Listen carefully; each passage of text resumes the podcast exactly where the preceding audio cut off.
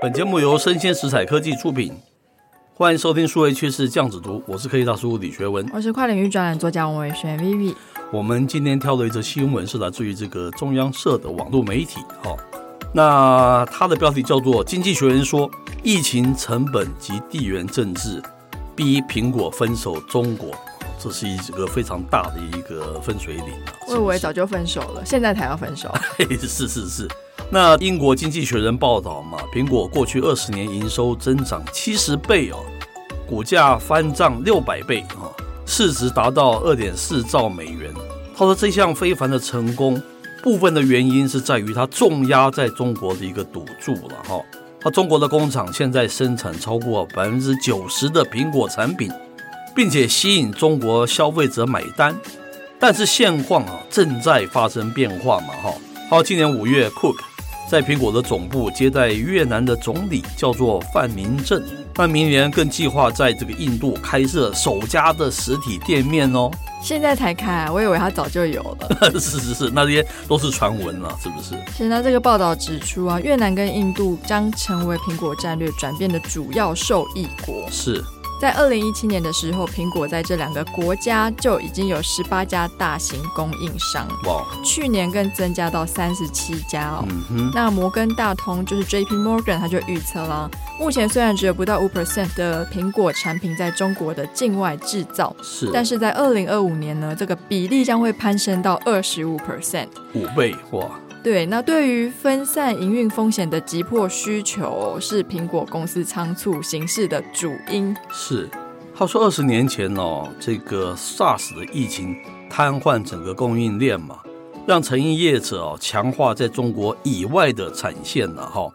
然后这一次的 COVID-19 疫情哦，替科技公司上了同样的一门课了。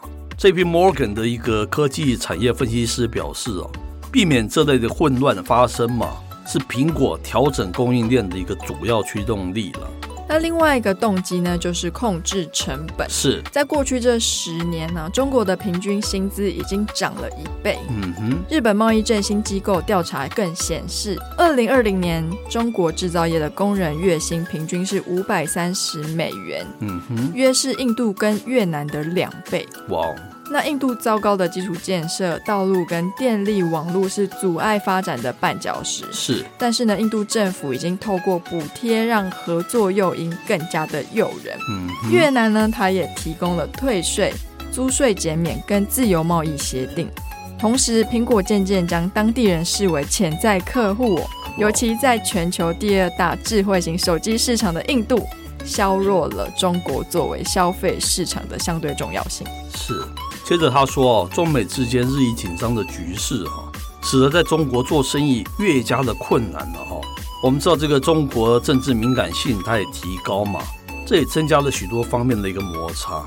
同时，这也指向了哦，这个苹果转变的一个最后一项，但可能是最重要的原因，叫做地缘政治了哈。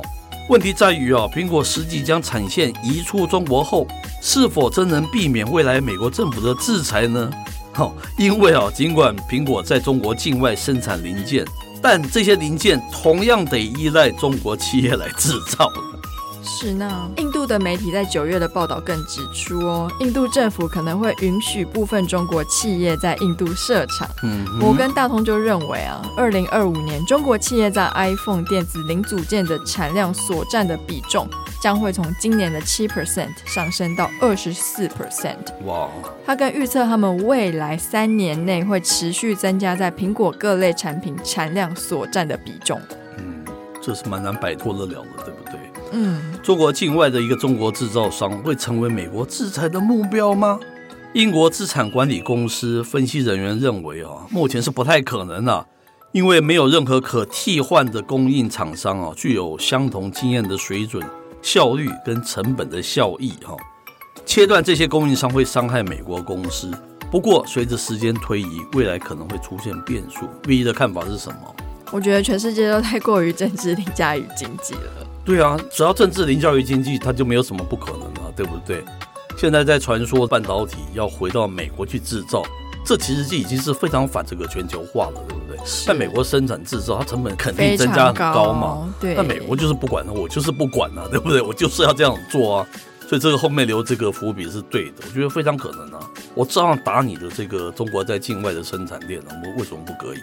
伤害到那个苹果又怎么样？他也没在怕的。他可能觉得，反正苹果我成本变高的话，反正我售价又提高嘛，然后大家还是会买单。这个后面讲的是什么？就是垄断这个事情是很可怕的。嗯，我就算我就算这么做，你又怎么办？你也没有几家可以选择，对不对？这就是我们常常提的垄断，真的不是一件好事，很不健康了。今天要是我们还可以选择非常多其他家的，他就不能这样像恣意妄为啊，不是吗？是。那以上内容播到这边告一段落，我是科技大叔李学文，我是跨领域专栏作家王伟轩 Vivi，我们下回见喽，拜拜。